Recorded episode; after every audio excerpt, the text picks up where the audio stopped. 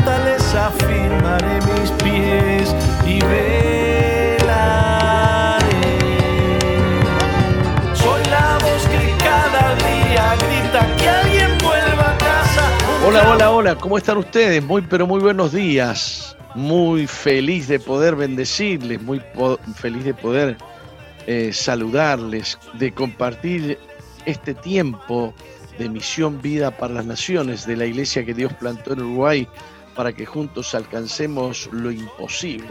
Estamos atravesando una semana importante, una celebración bíblica que se llama de las cabañas o de eh, Sukkot.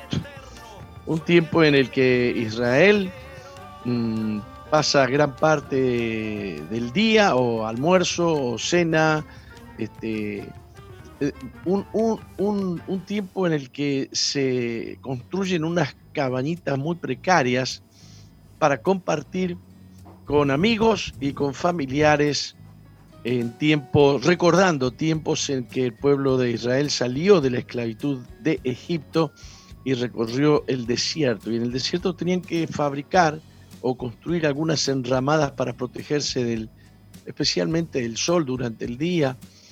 Entonces eran algunas unas construcciones muy, muy precarias, muy, unas construcciones muy temporales, muy temporales. Y esto nos recuerda también que nosotros mismos somos una cabaña muy temporal, que nosotros habitamos en un, en un cuerpo de carne y hueso que tiene determinado tiempo y tiene que partir, eh, pero tenemos promesas de una cabaña eterna, un tabernáculo eterno en el cielo. A todos aquellos que aspiramos a, a unirnos a Dios, aquellos que le creemos a Dios, aquellos que amamos, amamos a Dios. Este, en esta mañana estoy aquí con Andresito. Buen día, Andresito. Buenos días, Apóstol. Un gusto poder acompañarte en, este, en esta mañana y en esta noche también para los que están en la noche. Perfecto, porque Andresito es el operador y locutor, ¿no? Sí, así es, estoy en Alumbrando la Noche y bueno, tenemos el gusto de volver a escucharte en la madrugada. ¿Habrá alguno de los que nos están escuchando? Este, a ver, espere que voy a ver si saco aquí. Ahí está. Eh, ¿Alguno, habrá gente que, escucha de noche y no, no te conocía la cara y te puede ver ahora, ¿no? Así es, no, se pierde mucho igual con ver la cara, ¿no? Mejor escuche la voz. Bien, en esta semana de Sukkot, en estos días de Sukkot, no, no, queremos, no queremos pasar em, eh, noticias o la menor cantidad de noticias eh, posibles, pero sí podemos compartir la noticia de cosas que suceden en Israel en un tiempo de celebración de Sukkot, que es una fiesta que dura, es, que dura eh, siete días y que está catalogada como la celebración más alegre del año, ¿no? Aunque hay un octavo día, que es otra fiesta e inmediatamente de, un día, inmediatamente después de Sukkot, que es la fiesta del octavo día, que es así, es la más eh, gozosa, la más alegre, la más feliz del año. E, es, es la que vamos a celebrar este viernes a la noche. Me olvidé de saludar y presentar a Nati. Nati, está ahí usted, ¿no?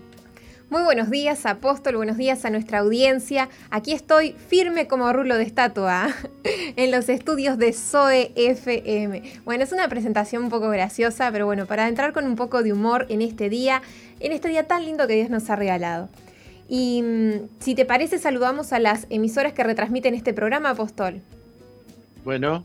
Saludamos a Preferencia y le damos la bienvenida también a Preferencia 95.1 en Salto, El Lugar 99.1 FM en San José, Piedra Alta 105.5 en Florida, Radio FM Centro 102.7 en Durazno, Radio Bles 88.3 en San Juan, Argentina y como decía nuestro colega Andrés, a toda la gente linda que se conecta a, partir de las 4 de la madrugada, saludamos, ya que como nos decía, este programa se retransmite en, en ese horario. Me, faltó la gente de MBTV, de Misión Vía 2.0, de la página de Facebook de SOFM 91.5, también la gente que está conectada en el canal de YouTube de Misión Vida y a través de su fanpage. eso no estoy segura de que estemos saliendo, Apóstol. Estamos, eh, sí, me confirman que yo tengo aquí.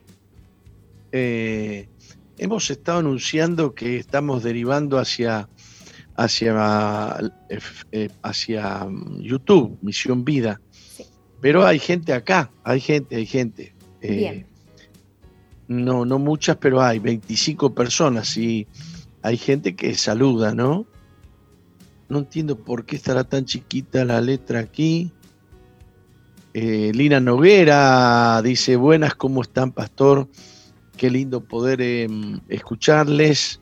Y Rosa Villa Sante Villasante, ahora tengo mejor la letra, que em, nos manda una, bendición. Muchísimas gracias.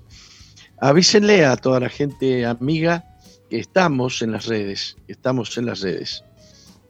Y, quiero comenzar, quiero comenzar este, mostrándole algunas suká. Suká es la cabañita, ¿eh?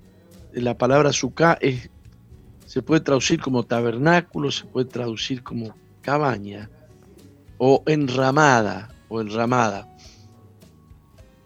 Y hemos preparado para mostrarles alguna sucada de Israel. A ver si vamos con la primera.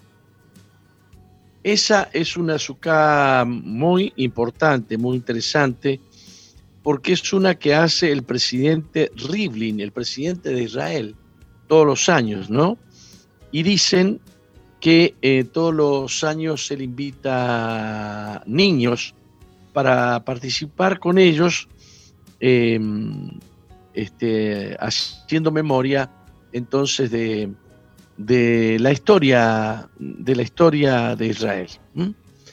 Eh, tenemos otra, buenos días pastor, me dice María Ramos Silva, Magdalena Cuello, bien, desde Solís de Mataojo, un abrazo, este, Buenos días, excelente el programa, Dios los bendiga, dice Pablo. Muy bien, aquí tenemos otra. Esta es una azúcar, mire, grandecita, grandecita. Y está donde? En el Hotel Waldorf Astoria. Waldorf Astoria. En los hoteles también se hacen suká. Digamos que mucha gente viaja a. Mire, un comedor tremendo, ¿no? Tremendo. Mucha gente viaja para las fiestas a Israel, así que los hoteles se ponen, digamos, a, tono con las, eh, con las celebraciones. Esta es la séptima y última eh, celebración ordenada por Dios en la Biblia del año, la séptima. ¿Mm?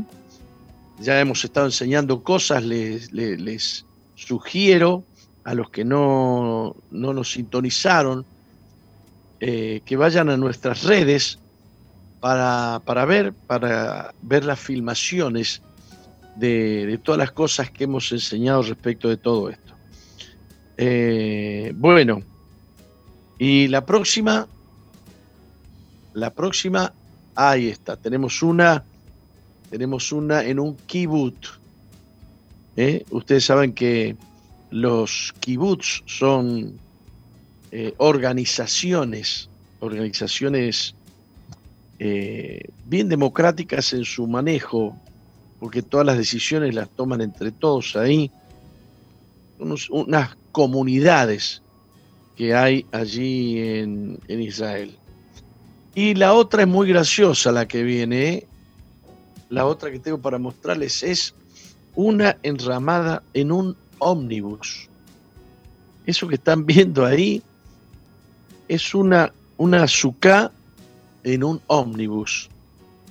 Eh, graciosa la iniciativa, ¿no? Interesante, muy interesante. Eh, bueno, nosotros estuvimos también haciendo, eh, también haciendo suka, eh, aquí en, Uruguay. En nuestros hogares Veraca han estado de fiesta o están de fiesta porque esto termina, el, termina este viernes.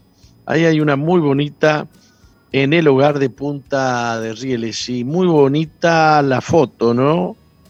porque parece que le hicieron a la caída del sol o algo así, este, una cabañita eh, preciosa, en una, en una ambientación hermosa, ¿no? Ahí está. La pueden ver. Después está otra más que tenemos que hicieron en el hogar Frutales. En el hogar Frutales. Se quedó colgada la foto ahí eh, yo estoy viendo mitad y mitad. Ah, ahí va. A ver si lo ponen de nuevo. Brutales. No solamente acá en Uruguay, ¿eh?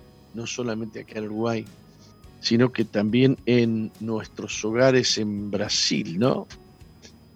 Ahí está, no pasa, no, no sale la de frutales. Ah, no, no, está bien. Ahí está, ahí está. Ahí está, ahí está en pantalla la de frutales. Este, una construcción muy sencilla, con ramas, con cañas. Ahora, en Brasil se mandaron una grande, grande, grande eh, y linda, mm, muy bien hecha, con unos palos de, de eucalipto colorado, parece que las han hecho. ¿Las podemos ver?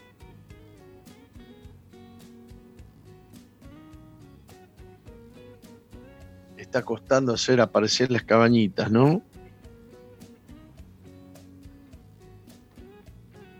La de Brasil. La de Minas. Parece que tenemos problema. Ahí está la de Brasil, bien.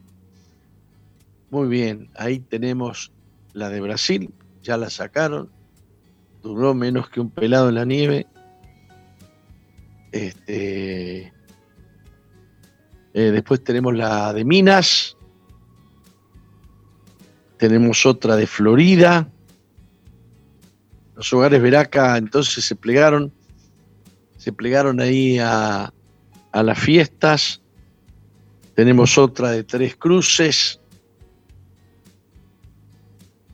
Tenemos también una del cerro. Tenemos otra de Hogar Esperanza. De Juan Lacase también nos mandaron una. Interesantísimo.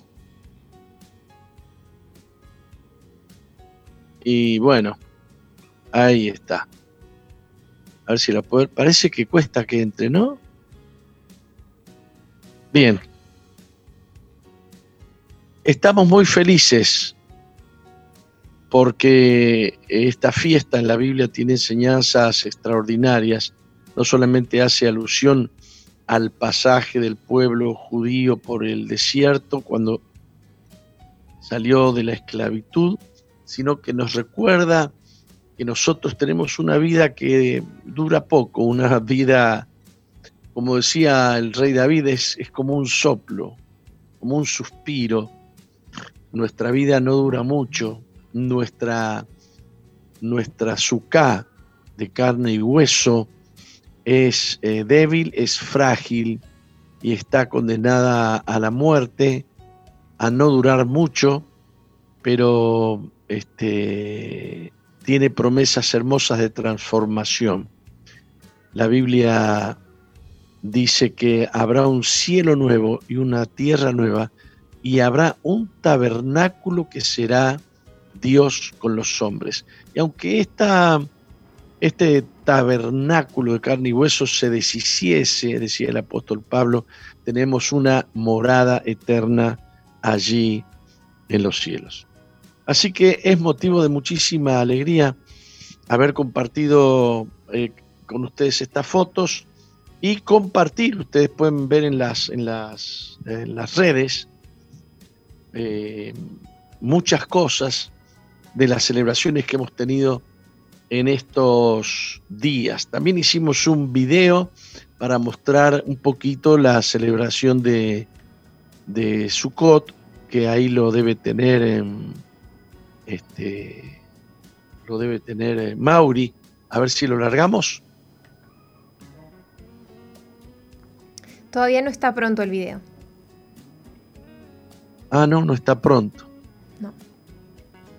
Bueno, eh, muy bien. ¿Qué dice para el próximo blog? ¿Qué dice? Ah, lo tienen listo para el próximo blog. Claro, es que había que sé, hornearlo, digamos. Empezamos a charlar con Andresito porque sí queremos traer una noticia o, o hacernos asumir una realidad con la cual no estamos contentos, con la cual no estamos conformes. El coronavirus ha llevado al hecho de que eh, creemos nosotros los servicios de salud se están pasando, no sé si de vivos o si tienen este, reglamentaciones tan leoninas, tan malas, tan duras, porque hay mucha gente que está padeciendo enfermedades y no es eh, atendida. Entre nosotros tenemos un pastor que anda con una sonda en los riñones hace ya no sé cuántos meses y, y no lo atienden por, por, por cuestiones del COVID. E, es increíble que hay servicios de salud que tienen que tienen este, salas quirúrgicas vacías, todas, todas, todas, todas. Sin embargo, eh, no operan gente, ¿no? Operan muy poca gente. Y esto lo que trae es complicaciones muy fuertes precisamente con la salud de aquellos que necesitan operaciones urgentes. Andresito, eh, en enero, mm, vivió un percance, ¿fue en enero? Así es, en enero este, tuve un problema dental en una muela, este, se me había eh, salido un arreglo que tenía y fui a hacerme una placa correspondiente. El arreglo que tenías era un tapón que... El tapón sí tenía, la tenía tapada, se me había salido, fui a hacérmelo, bueno... Pero no era un tapón provisorio, era un... Supuestamente ya estaba arreglado totalmente. Supuestamente. Y bueno, me hicieron, me lo volvieron a tapar nuevamente, es provisorio, me hicieron una placa, me dijo vuelva en 15 días que lo vamos a ver de vuelta a ver cómo sigue. Espérate, pero no te lo repararon. Te abrieron un agujero. Sí, sí, que, un cráter. Era un cráter, tengo una foto que está muy, que me la tuve que sacar para ver, para mostrarla al médico, porque el médico en temas de, protocolo no me veía personalmente, sino que me veía por videollamada. ¿Y vos te sacabas una foto con qué? ¿Con el celular? El celular, me le pedí a un amigo que me sacara con el celular y quedaba muy feo mirarlo. Tuviste la mala suerte que justo te tocó en, en enero y te dijeron vuelva dentro de 15 días. Eh, ¿Todavía no? Eh, todavía ahí no empezaba la pandemia, eh, comencé, fui de vuelta en febrero y bueno, me lo taparon me dijeron, bueno, supuestamente está bien. Cuando comenzó la pandemia, eh, se me... ¿Te lo taparon ya definitivamente o...? Sí, definitivamente. Cuando comenzó la pandemia, comencé con síntomas de fiebre, de síntomas mal, fui a la, a la sociedad donde estoy, que es la médica uruguaya, y me dijeron, bueno, eh, se lo vamos a abrir y se, lo vamos a, le vamos a limpiar y lo vamos a tapar de vuelta, pero es lo único que podemos hacer. Esta pieza ya estaba para sacar porque la placa decía que el nervio estaba muerto, pero por protocolo no hacían extracciones, así que me la tenía que aguantar con la muela. esto era el protocolo del COVID. Del COVID. Comencé a ir varias veces porque el dolor era, no podía, no me dejaba hablar y bueno, y no me dijo, mire, usted está con fiebre, lo vamos a ingresar porque tiene COVID. Yo dije, pero yo no tengo COVID, vengo por una muela. No, no, usted tiene COVID, sí, pero sin estudios, sin, sin nada, digamos. Es porque... Ah, el que tiene fiebre, el que tiene fiebre tiene COVID, ¿eh? Fue muy, muy fuerte, aparte quedé sorprendido. Si a mí lo que me duele es la muela, no tengo ningún otro síntoma que diga que yo tenga COVID. Entonces, bueno, me mandaron para casa y me dijeron, bueno, el médico lo va a llamar. Yo dije, bueno, me irá a visitar usted tiene COVID, váyase a su casa que lo vamos a llamar. Sí. el médico me llama por videollamada y me dice, bueno, vamos a ver los síntomas. Y dice, ah, bueno, vamos a estudiarlo. Me cortó y pasó otra semana más. Y así fueron pasando varias semanas que fue, bueno, vamos viendo. Y en una me dice, bueno, parece que no es COVID. Digo, claro que no es, es la muela, le estoy diciendo. Le saqué, ahí le saqué la foto y le mostré cómo estaba la muela. Al médico, no, no al odontólogo. Al médico. Y ahí el odontólogo nunca me, me llamó solo me trató el médico. Y bueno, y ahí me dijo un día muy particular porque tenía la mitad de la pieza abierta y la mitad no. Me dijo, agarre una aguja, me dijo, y abrace el resto, me dijo. Pero digo, yo mismo, sí, sí, abrace lo que le va a calmar el dolor. ¿Usted me está escuchando, Nati? Le estoy escuchando y, me provocó una risa de, de incredulidad. Es muy fuerte. A ver, muéstreme bien cómo es la risa de incredulidad. Ay, no. no. Muéstrame, Esta la risa de tipo, no lo puedo creer. Ahora, mire usted, primero le dice que es COVID. Lo llaman por teléfono y bueno, y, después de un tiempito parece que no es COVID. Y él dice, claro, lo que tengo es la muela. Se lo dije desde un principio se saca él una, una foto. Yo me acuerdo, a mí me han sacado fotos de, los de los molares, ¿no? Pero van, te ponen ahí en una cosa. Te me la saqué con el celular. Con el celular muy peculiar, porque tampoco sabía cómo sacármela para mostrársela. Nunca. No, no estoy práctico en eso. Estaba semi tapada, es decir, con carne. Sí, sí, estaba semi tapada, la mitad con el arreglo que me habían hecho y la otra mitad libre. Eh, y la tenía hinchada porque ya estaba agarrando infección, porque eso comenzó que... ¿Te molestaba, te dolía? Me molestaba, me dolía, tenía ya mucha infección, eh, pero tampoco me... ¿Será que el COVID hace doler las muelas? No, yo creo que la, mala eh, práctica de algunos. y lo que me pasó también es que decía, bueno, por lo menos yo le decía al médico, deme algo para sacar el dolor, por lo menos deme antibiótico, porque esto se ve que está infectado. Yo sin. Ah, más de uno estará molesto y dirá, bueno, pero esto es un caso muy especial, es una situación. No, créanme que yo he escuchado muchas historias, ¿eh? Créanme que escuché muchas historias. Este, gracias a Dios y por la intervención de la mano del Señor, los pastores estamos orando todos los días al Señor a las 6 de la mañana. Y hemos orado por el pastor Leo. Eh, pero hace una semana atrás le dijeron, mire, no hay fecha, posiblemente entre, ya lleva como tres meses con una sonda metida en el, en el, que se le infesta, que esto, que lo otro. Y le dice, no, no, pero no, no, no, no tenemos disponibilidad de sala para... Y resulta que las tienen vacías, mira. Uno se entera por ahí también, ¿no? Eh, no es que, está, que, que, uno está, digamos, mintiendo, especulando o calculando. No, no, hay, hay, por ahí una enfermera te lo dice, ¿eh? y por ahí alguien te lo filma y, te lo, y lo manda a las redes. Esto está pasando no solamente en Uruguay, parece que son protocolos internacionales, ¿no?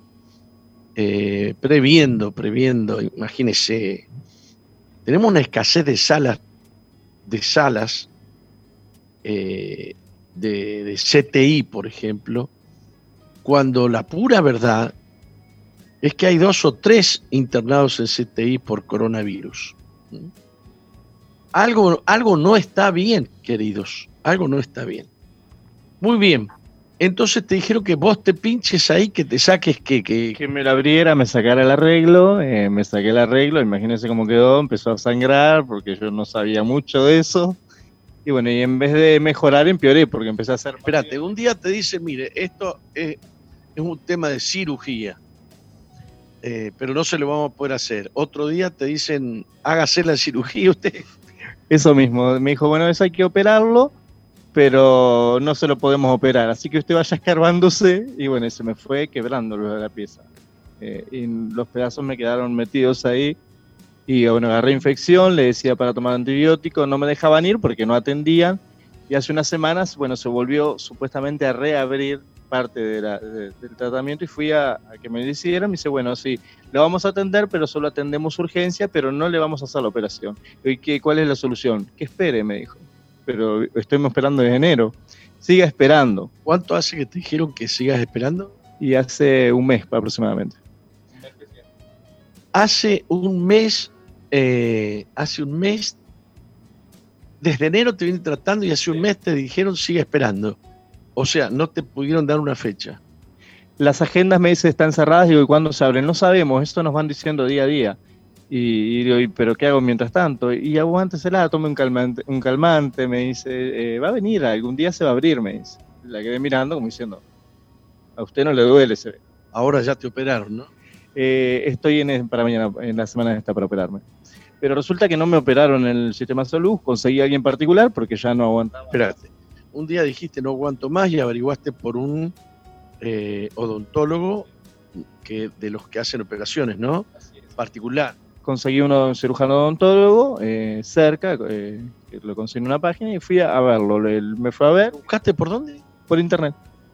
Se fue al internet, se buscó un odontólogo que hace cirugías y pidió ser atendido, y entonces el, el, cirujano odontólogo lo atendió de manera mmm, particular. ¿Cuál fue la sorpresa? Me sorprendió mucho, me dice, bueno, pero esto le va a salir más barato en la médica. Me dijo, usted sí es de la médica, sí, ah, pero le va a salir más, más barato en la médica. Le digo, pero en la médica me dijeron que la agenda está cerrada. No, no, pero no se preocupe, yo trabajo en la médica, yo lo agendo. Yo dije, ¿cómo? Pero hace, un, hace nueve meses que estoy esperando que me... No se crea que la médica dijo, bueno, le vamos a dar una fecha. No, él fue y se buscó un cirujano particular, el cirujano lo atendió y le dice, pero esto le puede salir caro acá, ¿no? Le, le va a salir mucho más barato en la, en la médica. Sí, sí, yo soy de la médica, pero no, no me dan fecha. No, no, pero yo soy cirujano de la médica, ¿eh? Este, déjeme que yo le voy a arreglar y ya tengo la fecha, ya tengo todo el tratamiento para operarme la semana entrante. Y lo que uno a veces no entiende, digo, si se podía haber hecho también en la médica sin este, ir, ir por fuera.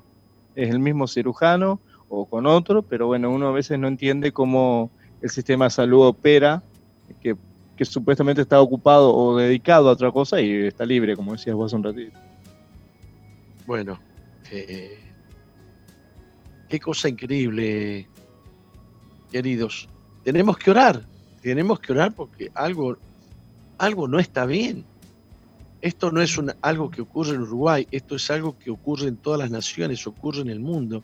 ¿Cómo puede estar usted con una muela partida, hinchada, con fiebre desde enero hasta hoy, sin que el servicio de salud decida que lo va a atender o no lo va a atender.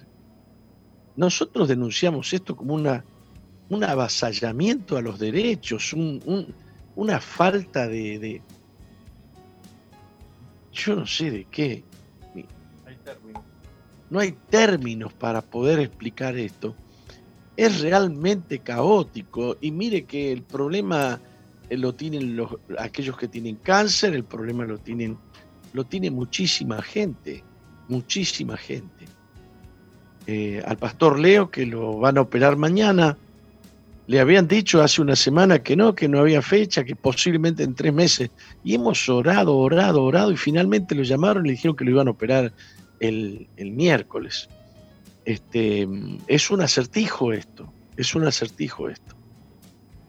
Entonces, eh, tenemos que orar por las autoridades para que sean sabias eh, yo no estoy en condiciones de, de, decir que nuestras autoridades están actuando mm, con malicia, pero créame, créame que hay directivas internacionales que son maléficas, créame, créame que es que detrás de todo esto hay gente que está hablando de hacer de deshabitar el planeta Tierra, que lo que hay que hacer es reducir la población. Reducir la población solo se logra matando, solo se logra matando, destruyendo, no atendiendo la salud. Es increíble esta historia y les pido a ustedes que estén orando por todo esto. Vamos a un corte. Vamos. No cambies la sintonía. Enseguida regresamos con Misión Vida.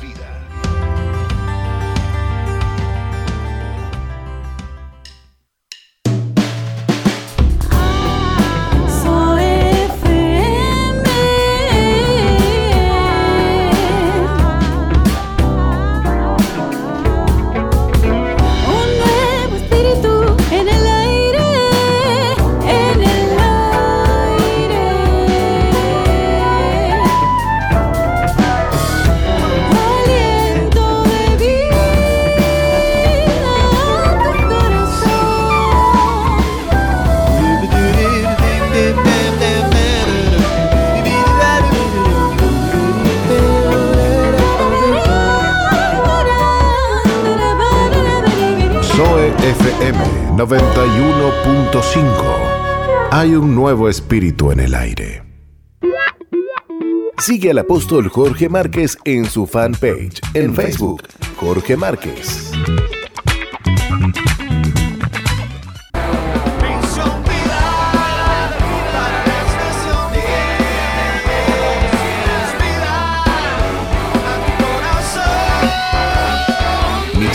Para las Naciones la iglesia que Dios plantó en Uruguay para que juntos alcancemos lo imposible. Comparte contigo desde este instante el amor, la fe, la esperanza, la vida de Jesús.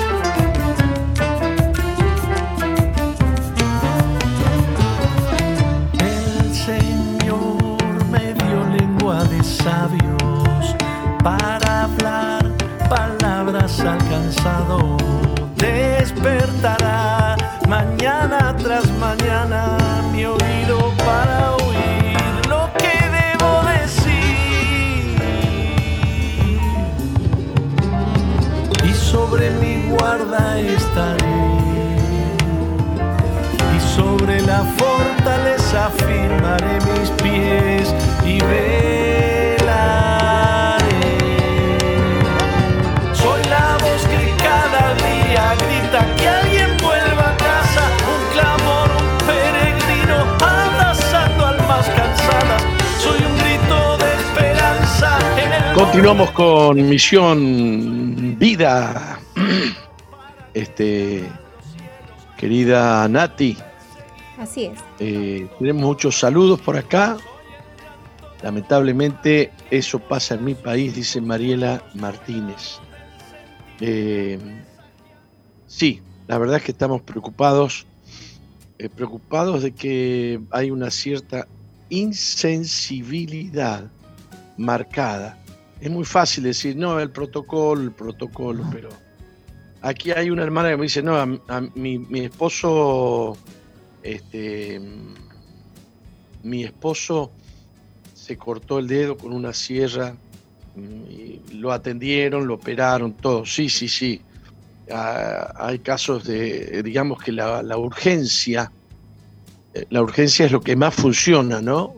O lo que más hace funcionar el, sistema. Pero, pero lo que yo estoy diciendo es, serio, es serio. Además es bien sabido, ¿no? Lo he hecho yo, lo ha hecho usted como usted sabe que lo van a pelotear y le dan vuelta, uno va, por ejemplo, yo tenía un dolor en los riñones y digo, ¿qué voy a pedirle al médico? Me voy a la urgencia, la gente se va a la urgencia y si me duele, me duele mucho, mucho, mucho, mucho, mucho. Entonces te atienden, ¿viste? Eh, ya, ya saben cómo tienen que hacer. ya saben cómo tienen que hacer. Apóstol, por aquí, este. eh, por el canal de YouTube, tenemos algunos comentarios. También tenemos a una muchacha que se llama, me imagino que será una muchacha, no sé, María Cristina, dice, me pasa lo mismo con respecto a lo que le pasaba a Andrés, ¿no? Dice, ¿quién es el cirujano? Pregunta, hay que denunciar esta situación. Tengo el mismo problema con una muela y con otras, y parece que se trata en médica uruguaya también, así que pide oración.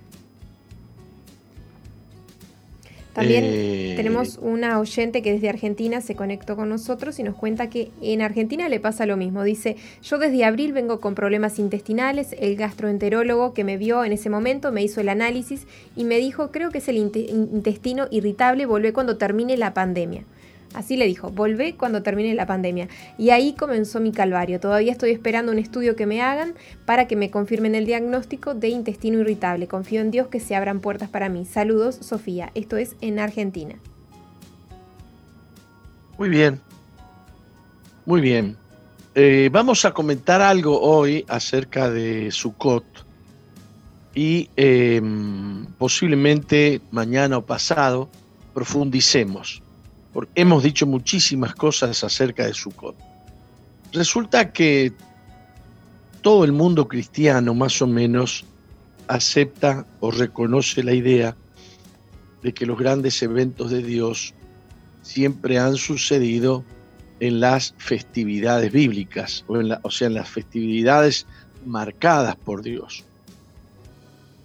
La más conocida es Pascua, está la Pascua cristiana, pero también está la Pascua judía, y que se celebran en la misma época. La, alguna discordancia de fecha hay por causa de la discordancia de calendarios, eh, porque nosotros tenemos un calendario solar, los judíos tienen un calendario lunar, y además existe otro calendario que es el calendario bíblico, el, el calendario ordenado por Dios a Moisés, así que a veces las fechas mm, difieren, eh, difieren unos días, este, porque hay corrimientos, hay corrimientos eh, de días de un calendario al otro, pero más o menos se entiende y se enseña que los eventos históricos de Dios eh, suceden en en fechas, en festividades ordenadas por Dios. Por ejemplo, Pascua. Eh, es en la época de Pascua que celebramos y se dice en la Biblia claramente que Jesús fue crucificado como el Cordero de Dios, como el Cordero Pascual. Coincidió la crucifixión de Jesús con una fiesta ordenada por Dios. Y como esa hay muchas. Por ejemplo, el derramamiento del Espíritu Santo en Pentecostés. Pentecostés es la, fiesta de la cosecha, de la cosecha de los granos, de las, de, las semillas, del trigo, de la, de la cebada. Este, y entonces eh, es, el tiempo de las primicias, es el tiempo de la cosecha. Y bueno, eh, ese, ese, es, el tiempo de la fiesta en la que el Espíritu Santo fue derramado por primera vez en la iglesia y así muchos eh, eventos tienen que ver con estas siete fiestas que Dios ordenó y que están en, Levítico capítulo 23.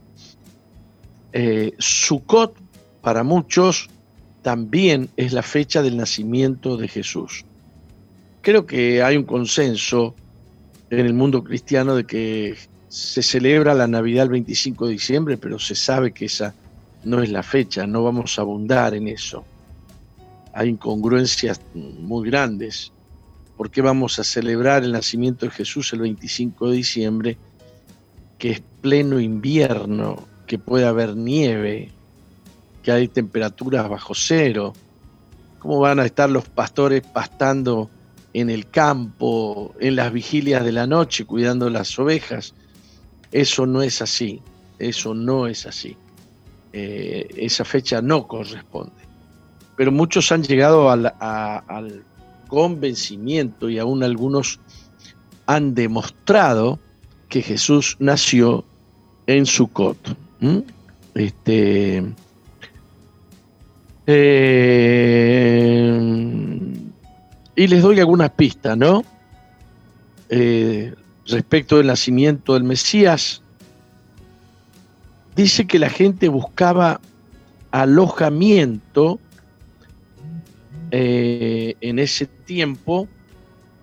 Por ejemplo, no es difícil entender en qué fecha el imperio romano hacía, por ejemplo, un censo. La Biblia, la Biblia habla de un censo. En realidad, María y José eh, habitaban en Nazaret, no habitaban en Belén. Pero tuvieron que bajar a Belén o subir a Belén, no sé, porque el imperio romano había decretado un censo, la gente tenía que ir a censarse a, los pueblos de origen. Y, esto, y, ambos eran de Belén y ambos este, pertenecían al linaje de David. David fue, nació en Belén, ¿no? David eh, es, es de Belén. Entonces, este, dice que no había lugar para ellos en la posada, en el mesón. Eh, digamos, es lógico entender y es lógico históricamente descubrir cuándo Roma hizo un censo, ¿no? Este, y esta es la causa por la que había una congestión de, de tráfico de gente, ¿no? estaba relacionado específicamente al censo. Eh, los romanos hacían censos, eso es bien conocido, y habían costumbres prevalentes de cuándo hacerlo y cuándo no hacerlo. Eh, ellos no iban a hacer un censo en, invierno. Así que en, en Israel, en este momento, eh, se ha entrado en la. Eh, se está entrando eh, en el otoño. El, clima es más bien benigno, ¿no?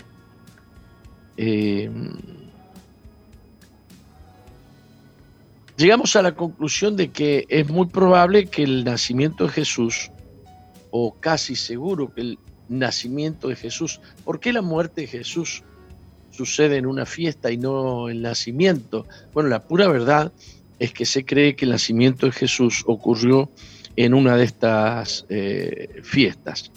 Y existe, en verdad, una fiesta que anuncia el nacimiento del Mesías.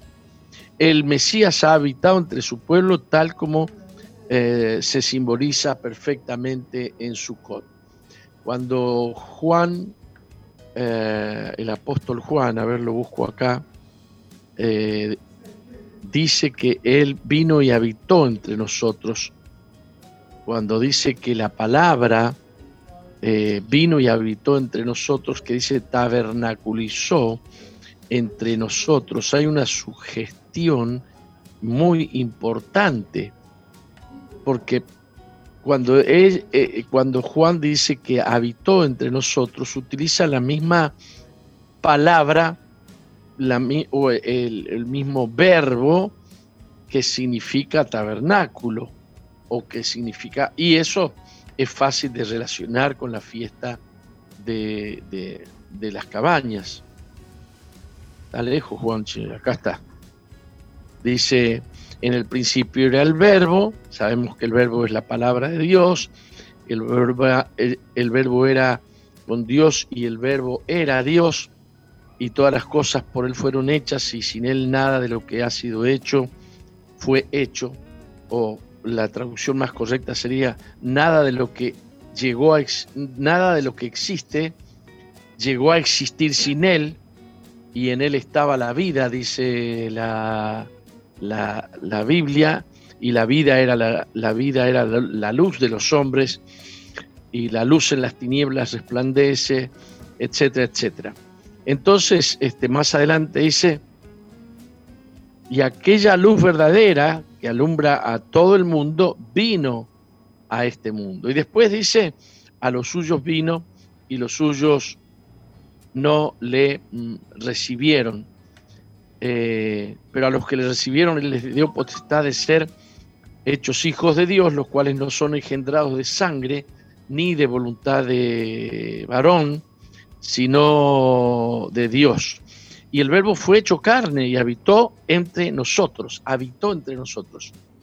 Hizo tabernáculo entre nosotros, significa. Hizo cabaña entre nosotros. La palabra tabernáculo es muy usada para la fiesta de los tabernáculos y es muy usada es muy usada este, eh, en, otros hechos históricos, como por ejemplo em, la Nueva Jerusalén, que se menciona en el capítulo 21 de Apocalipsis, de que dice, he aquí el tabernáculo de Dios con los hombres, he aquí la tienda de Dios con los hombres, refiriéndose a Cristo mismo. Entonces, eh, hay muchas mm, de este tipo de evidencias que nos llevan a creer que Jesús eh, precisamente nació en la fiesta de tabernáculos. Pero esto no lo vamos a profundizar hoy, sino que les prometo que mañana o pasado vamos a estar, digamos, eh, porque hay algunos que sí que han llegado a la fecha. Se basan muchas evidencias, por ejemplo, de Juan el Bautista, del censo que hicieron los romanos, y aquí Mónica me está mostrando el material del que vamos a, llegar esta... Mm, no, claro, hay gente que dice posiblemente Jesús nació en la fiesta de los tabernáculos. Aquí tengo un título que dice, no, no, Yahshua, Jesús, nació en Sucot, lo afirman. Lo afirman y bueno, hay muchísimos argumentos que vamos a compartir con ustedes mañana. Este, felices de invitarles Miren, este viernes, presten atención, este viernes vamos a tener la celebración del día octavo de Sukkot, que como ya lo hemos dicho varias veces, Sukkot tiene siete días, así que el octavo es una fiesta, pero no es de Sukkot, porque la fiesta de Sukkot es de siete días.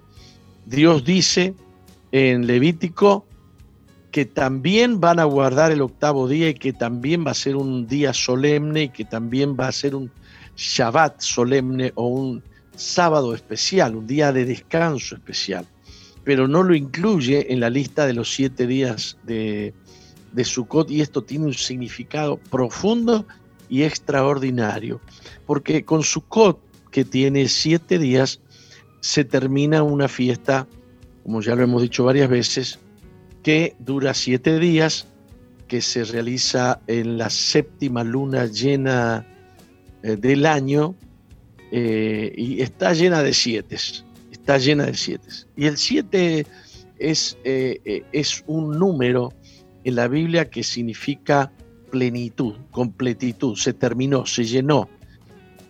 Ya no hay nada más que agregar, ya no hay nada más que hacer. El siete determina el fin de un ciclo, el fin de un ciclo. Así que el día 8 significa el origen de otro ciclo. Por eso el 8 no pertenece a la fiesta de Sukkot, el día octavo. Así que tiene un significado profundo que lo voy a enseñar el próximo viernes. Tienen que escribirse, a ver si me ponen el teléfono ahí, 095-333-330. E inscríbanse, eh, esto es WhatsApp, ¿verdad? Esto es por WhatsApp.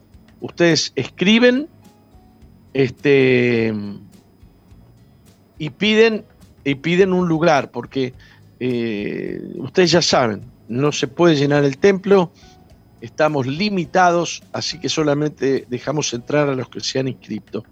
Y pueden hacerlo en sus distritos, lo pueden hacer con sus pastores, con sus líderes, o pueden pedir al 095-333-330. Va a ser la última celebración, ya a partir de, de la reunión del viernes a la noche, que vendría siendo el sábado, vendría siendo el octavo día.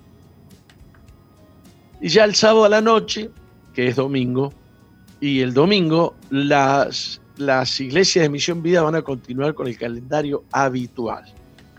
Pero hasta el viernes a la noche tenemos celebración especial. Vamos a estar en las redes, como hemos estado con, todas las festividades eh, ordenadas por Dios. Así que pueden estar ahí en Facebook, pueden estar en, este, YouTube. Eh, y vamos a estar muy contentos de que ustedes participen con nosotros. Son celebraciones que nunca hemos hecho, pero que al llegar el fin de los tiempos cobran un significado, un significado muy, pero muy especial. Eh, ¿Habrá quedado claro lo que, todo lo que he dicho, Nati? Sí, muy claro, apóstol. Recordamos la línea de comunicación, de si usted quiere. Eh, un minuto. Las iglesias de Misión Vida que habitualmente han estado viniendo a las celebraciones tienen el deber de congregarse el viernes a la noche acá. Ya el sábado pueden desarrollar las actividades normales que desayunan, que, que tenían, y el domingo también, etcétera, etcétera. Pero este viernes es día de celebración. Tenemos, ya son las 12. Eh, bueno, nos vamos a ir un corte este, y venimos con más Misión Vida. Vamos. No hay nada mejor que un buen amigo. Si somos inteligentes eligiendo las personas que nos acompañarán en el camino de la vida, tendremos un hombro para llorar, brazos que nos animen y palabras que nos dirijan hacia el desarrollo personal y el logro de objetivos. Si nos rodeamos de personas que aman la vida, que disfrutan servir a otros y que admiramos por su esfuerzo y valentía, estaremos bien acompañados para enfrentar los retos que vengan. La estabilidad emocional de nuestros amigos, junto con su fe y convicciones, enriquecen nuestro diario vivir. Por eso, sea intencional al elegir sus amigos cercanos. Mantenga a su lado y ame a los que siempre procuran su crecimiento. Le habla Sixto Porras de Enfoque a la Familia. Visite enfoquealafamilia.com. Sigue al apóstol Jorge Márquez en Twitter e Instagram, arroba Jorge Márquez, Uy. Y suscríbete al canal de YouTube Jorge Márquez. Jorge Márquez.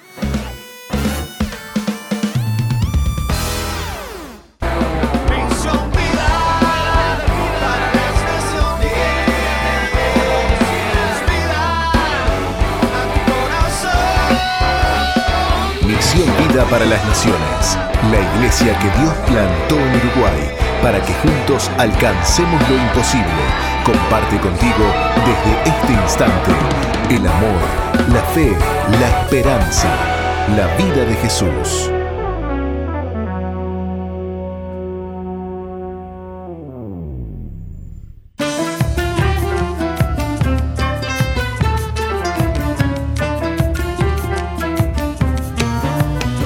Muy bien, continuamos con em, Misión Vida en esta semana de la fiesta de, eh, de Sukkot. Bendecimos a todas las personas que han entrado en este tiempo o que están entrando. Les bendecimos en el nombre poderoso de Jesús. En estas fiestas de Sukkot, que duran siete días, los judíos acostumbraban cantar, lo hemos dicho en los cultos que hemos tenido, los salmos 115, 116, 117 y 118. El salmo 117 es uno muy cortito y con alguien hizo una música con este salmo 117. Alabad a Jehová, naciones todas, pueblos todos, alabadle porque ha engrandecido sobre nosotros su misericordia y la fidelidad de Jehová es para siempre. Amén. Y la fidelidad de Jehová es para siempre. Amén. Wow. Este, ¿alguien de los que nos está escuchando conocía esta canción? ¿La ha cantado alguien? Yo desde chiquito, ¿no? Y sé que se ha cantado en muchas iglesias, en muchas congregaciones. Me lo pueden escribir ahí, ahí en YouTube, puede ser. Yo, usted se fija ahí en YouTube. Mm, sí, estoy acá conectada, sí, sí. Yo me fijo en Facebook. Bien, estamos esperando los comentarios. Eh, Miriam López dice, ¿se escuchó? Sí. Ah, no, se escuchó cuando yo estaba hablando fuera del micrófono, perdón. Eh, está faltando que haya gente que me diga que escuchó qué tal canté y eso, ¿no? Y, si ya conocían la canción también. ¿eh? Si ya conocían esta alabanza. Si conocían esta alabanza. Este, muy bien. Y yo quiero compartir con ustedes precisamente el texto del Salmo 118 porque esta es una fiesta de gratitud, es una fiesta, eh, es una fiesta de, de alegría. Dicen que es la fiesta más alegre del año, aunque la más alegre de toda la fiesta del octavo día, la que vamos a celebrar el viernes a la noche. Maximiliano Miranda dice, mi mamá me la cantaba. Graciela Grace dice, bendiciones apóstol, yo la canté. Muy bien, es una canción lo que no sabíamos es que se trata de un texto de la Biblia que se cantaba, eso sí que no lo sabíamos, que se cantaba siempre en la fiesta, eh, eh, de, en las fiestas de Sukkot. Eh, yo la conocía, decía, dice Graciela Grace. Alabad a Jehová porque Él es bueno, porque para siempre es su misericordia. Si uno valora algunas cosas de Dios, como es la misericordia, si uno ha tenido acceso a la misericordia de Dios, si alguien ha tenido, ha, sido tocado por la misericordia de Dios, no puede dejar de alabar a Dios. Claro que aquel que no conoce acerca de la misericordia, uno no puede valorar lo que no conoce. Repito, uno no puede valorar lo que no conoce. Aquí me han dado un mate y yo tomo el mate, entonces eh, lo he tomado, lo he probado y puedo valorar si la hierba es buena, si es mala, si es mala o no me gusta, le digo no compren más de esa hierba, para mí no tiene valor. O la hierba me resulta de lo más agradable y digo, wow, qué linda hierba comprame esa. Pastor es más cara, no importa, comprala. Hay cosas que cuando uno las reconoce, las, las valora o les pone un, un, precio, ¿no? Un, un precio importante. Quienes han conocido la misericordia de Dios, por eso Jesús dijo en una oportunidad, quien más ama es a quien, a quien más se le, se le ha sido perdonado, muchos que no tienen una conducta extrema mala, no, em, no alcanzan a valorar lo que es el perdón de los pecados. Si vos decís, no, yo, yo tengo una vida bien, yo soy una persona bien, yo me llevo bien con los vecinos, papá, papá, papá, y te consideras una persona buena, es decir, una persona que no ha cometido pecados o que los pecados que has cometido no son tan importantes, entonces vos no valorás la misericordia de Dios, pero si vos has sido un asaltante que ha estado al borde de la muerte, que ha estado en la cárcel, que ha querido vengarse, así has sido una prostituta y has venido al Evangelio, si has eh, vivido en situación de calle, si has estado atado a, la pornografía, al sexo, a la droga, al alcohol y fuiste liberado, vos estás en condiciones de, conocer o de entender más lo que es la misericordia de Dios. No que lo que vos hiciste es peor que lo que otro hizo, lo que pasa es que se valora más cuando uno más bajo cae. Eh, yo la he cantado, me ponen acá, bendiciones, amado pastor, me pone Silvia Nelly, Silva Porcal. Gracias, gracias por los mensajes. Este, eh, alabada a Jehová porque Él es bueno, porque para siempre es su misericordia. Y hay salmos que hablan de alabar a Dios porque grande es su misericordia, ¿no? Muchos. Diga ahora Israel que para siempre es su misericordia. Diga ahora la casa de Aarón que para siempre es su misericordia. Digan ahora los que temen a Jehová, que para siempre es su misericordia. En esta celebración de, Sukkot, el pueblo de Israel agradecía, es una fiesta de agradecimiento. ¿Por qué? Porque ha pasado el juicio, porque ha pasado el Yom Kippur, porque ha pasado la celebración que anuncia el juicio, eh, y los que han pasado el juicio son aquellos que han sido perdonados, aquellos que han celebrado el día de expiación, se llama Yom Kippur, y entonces han experimentado el perdón de sus pecados. Y cuando han experimentado el perdón de sus pecados, han sido liberados de sus culpas, han confesado sus pecados y han sido eh, liberados del pecado, han sido perdonados. Entonces, entonces ellos pueden disfrutar de la salvación del Señor y pueden decir realmente Él es bueno, porque ya no están del lado de la condenación, ya pasaron el tiempo de la condenación, ahora están en el tiempo de celebrar. Este, y entonces eh, este salmo dice, desde la angustia invoqué a Jehová y respondió Jehová poniéndome en un lugar espacioso. Eh, tuve la oportunidad en estos días de, de, ayudar en una oración a alguien que estaba lleno de pecados, lleno de pecados. Y cuando recibió el perdón de sus pecados, se sintió con libertad, sintió que se le fue un peso, que se le fue una, se le cayó una mochila. Cuando dice me sacó a lugar espacioso, ¿me está entendiendo? Aquí dice que lo sacó a un lugar espacioso.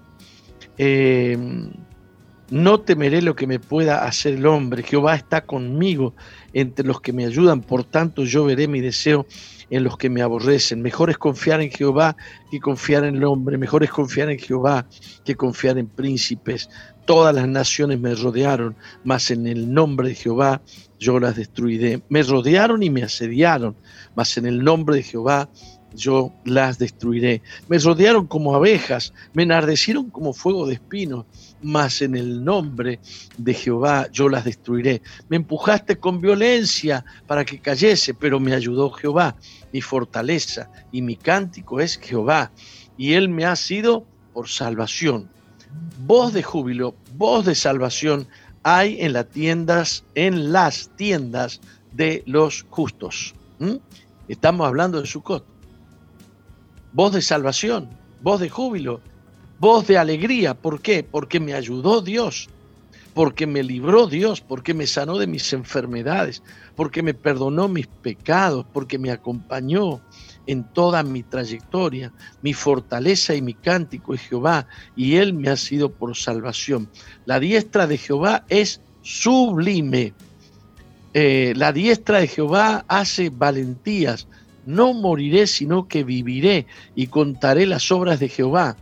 Me castigó gravemente Jehová, pero no me entregó a la muerte. Abridme las puertas de la justicia, entraré por ellas y alabaré a Jehová. esta es puerta de Jehová, por ella entrarán los justos. Y tiene algo increíble este salmo. Eh, este salmo es un salmo profético, porque también es un salmo que se entiende que el mismo Mesías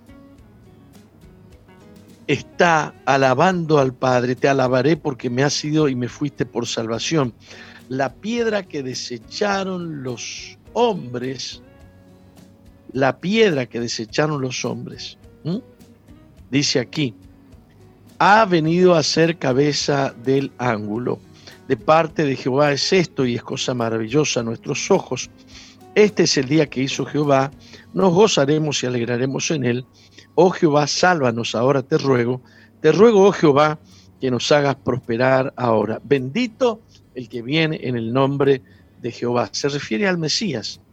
Se refiere al Mesías. Bendito sea el Señor. Este es un salmo de alegría. Este es un salmo de Sucot, precisamente.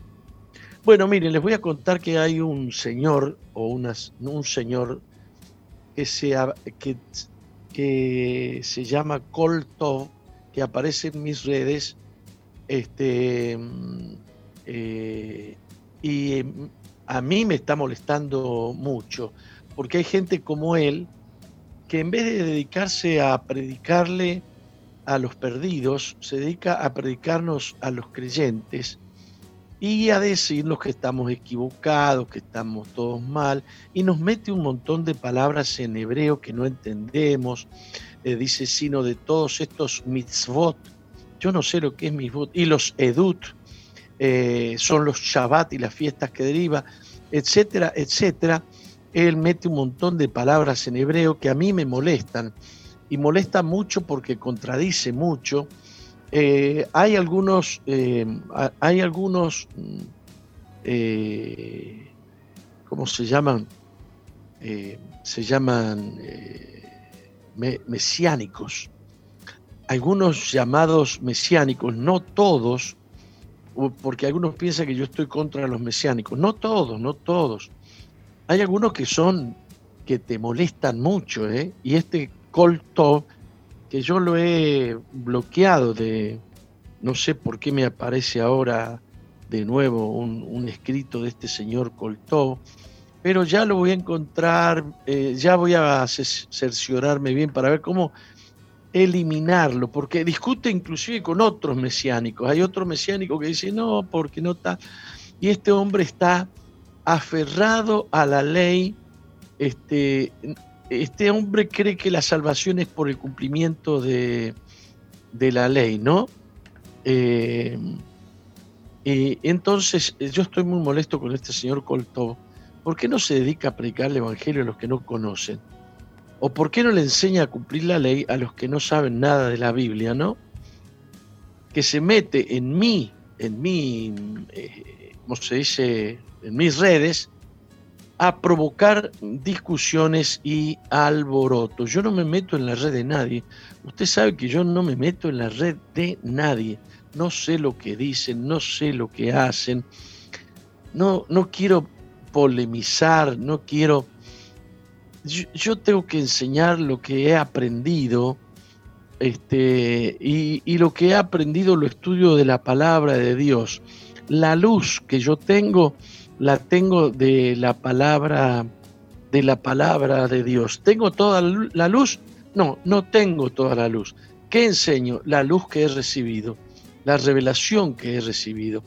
Así que les pido que no se pongan mal cuando aparece una, una persona como esta que es irritante, que es irritante. Yo hoy quiero asegurar aquí que, porque le pegan mucho a los cristianos, algunos de ellos no quieren ni, no quieren saber nada con la palabra con la palabra cristiano. A mí la palabra cristiano no me molesta. Ellos dicen que sí, que cristiano es poner en nuestra boca el nombre de, em, entidades o de dioses eh, paganos de Roma, que esto y que el otro. Eh, los cristianos somos los que hemos predicado el Evangelio durante dos mil años a todas las naciones y hemos llevado el Evangelio de la paz, hemos llevado la esperanza, y miles y miles y miles de personas durante estos dos mil últimos años han encontrado el perdón de sus pecados y la vida eterna por la predicación del Evangelio que los cristianos han llevado a las naciones. Ahora, ahora que está por venir Cristo, aparecen estos otros que dicen que no, que está mal, que está todo mal enseñado, que la Biblia que nosotros tenemos no sirve, que está toda amañada, que, eh, que es una Biblia católica, qué sé yo cuánta mm, pavada.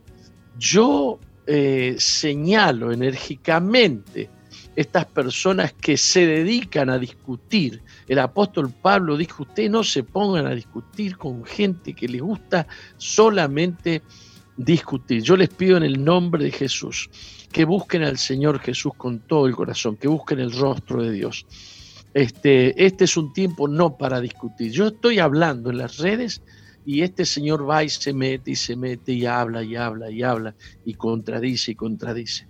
Yo quiero que ustedes entren en el espíritu de esta fiesta. Por ejemplo, esta fiesta es una fiesta de mucha alegría, es una fiesta de mucha gratitud y no es una fiesta de que te tengan que venir a poner las palabras misbot y edut, porque ellos Shabbat y qué sé yo que son palabras hebreas que yo no tengo nada contra esas palabras, pero que yo hablo español, usted sabía, yo hablo español. Este, y, parece que me condenan por, por, usar el español, ¿no? Eh, pero yo he creído en esa piedra que desecharon los edificadores, Jesucristo. Esto significa Jesús el Mesías, Cristo el ungido, ¿eh? el Salvador ungido. Jesucristo le guste a usted o no le guste, significa Salvador ungido, el ungido. Este, claro que tiene un origen griego, claro que todas las naciones son idólatras, claro que todos son pecadores, claro, claro, claro, claro, claro. Eh, que no tendríamos que usar la palabra Cristo porque es una palabra griega, que no tendríamos que decir Jesús porque en realidad en hebreo es Yeshua o Yeshua o Yeshue qué sé yo, y discuten y discuten y discuten. Jesús en español es ese Yeshua en hebreo. Es el mismo, no hacemos referencia a otro, a otro, no hacemos referencia a un Dios pagano, hacemos referencia a aquel que nos amó y dio su vida por nosotros. Oh Jehová, sálvanos. Osana significa sálvanos, Osana. Sálvanos ahora, te ruego en esta fiesta de, su, de Sukkot, en, esta fiesta de Sukkot, ellos cantaban y ellos eh, alababan a Dios y cuando venían las aguas de la salvación que subían desde, que la traían desde eh, la fuente de, de, se me fue el nombre, de Siloé, del estanque de Siloé, Todo el pueblo cantaba, sálvanos, Osana, Osana, Osana. Las aguas de la salvación. Y la palabra salvación, la palabra salvador, es Yeshua. Es Yeshua. Así que eh, eh, podríamos traducir las aguas de Yeshua o las aguas del Salvador o las aguas de la salvación. Bendito el que viene en el nombre de Jehová. Tampoco podemos mencionar a Jehová, porque está, es una palabra pervertida, es una palabra, por favor, dejen de molestar. Puede ser que haya un error de, de transliteración o como se llame, este, pero sabemos bien a quién nos estamos refiriendo y el Señor conoce nuestro corazón y el Señor conoce nuestros pensamientos. He estado viendo listas interminables de discusiones en las redes de que si es Yahweh, que si es Yahweh, que si es eh, sin, las, sin, los, sin las consonantes, eh, que es solamente con consonantes, y si es con consonantes no se puede pronunciar, que no se debe pronunciar, etcétera, etcétera. Discusiones interminables ya voy a buscar un pasaje de la Biblia donde el apóstol Pablo dice, no se metan con esas cosas, no se metan. Bueno, este... Nos vamos a ir un corte y volvemos con el último bloque de Misión Vida. ¿Qué le parece? Me parece muy bien, enseguida volvemos.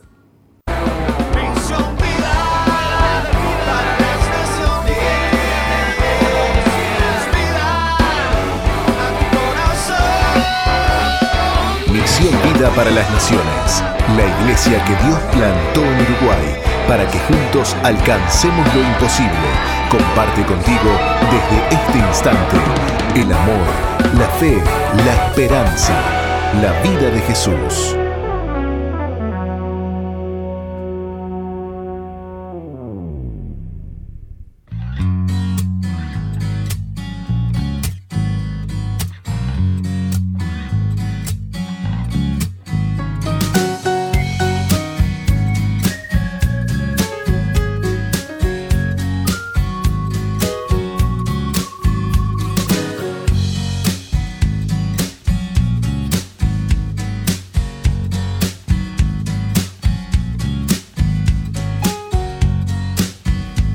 Continuamos en Misión Vida, Nati, con alegría, con gozo, con festividad.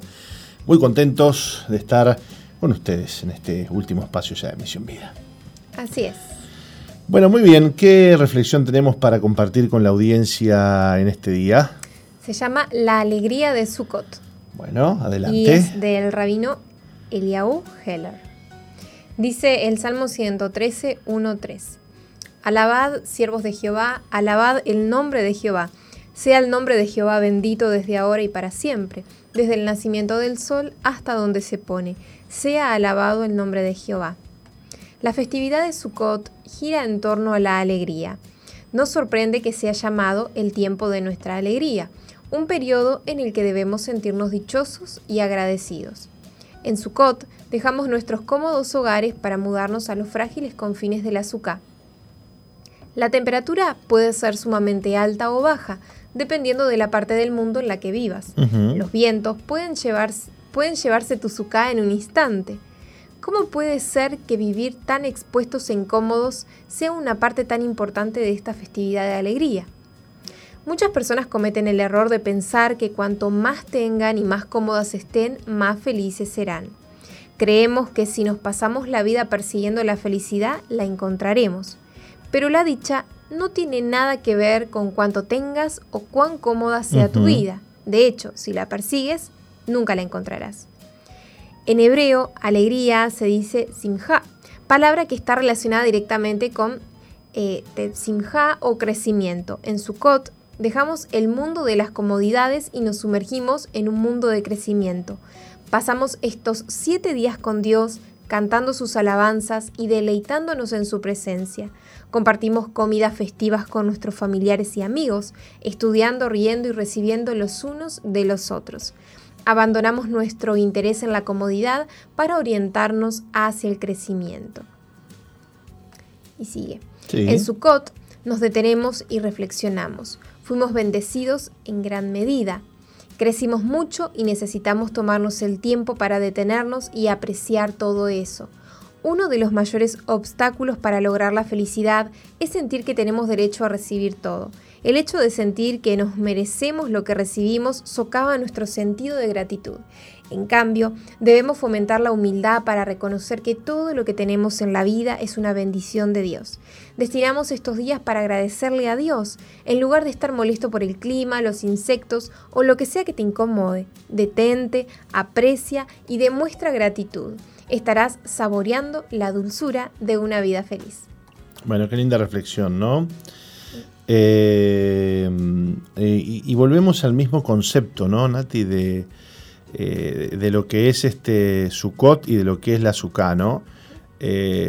Una, una mm, construcción precaria que nos recuerda lo pasajero de la vida, que nos recuerda eh, cómo las cosas de, este, de esta vida, de este orden, se marchitan, se terminan, y que también nos llama a la reflexión, porque fíjate vos que eh, cuánta gente, eh, y, y nosotros, ¿no? que tenemos nuestra casa, que tenemos nuestras comodidades, este, colocarnos debajo de esa azúcar nos hace recordar la sencillez de la vida también, ¿no?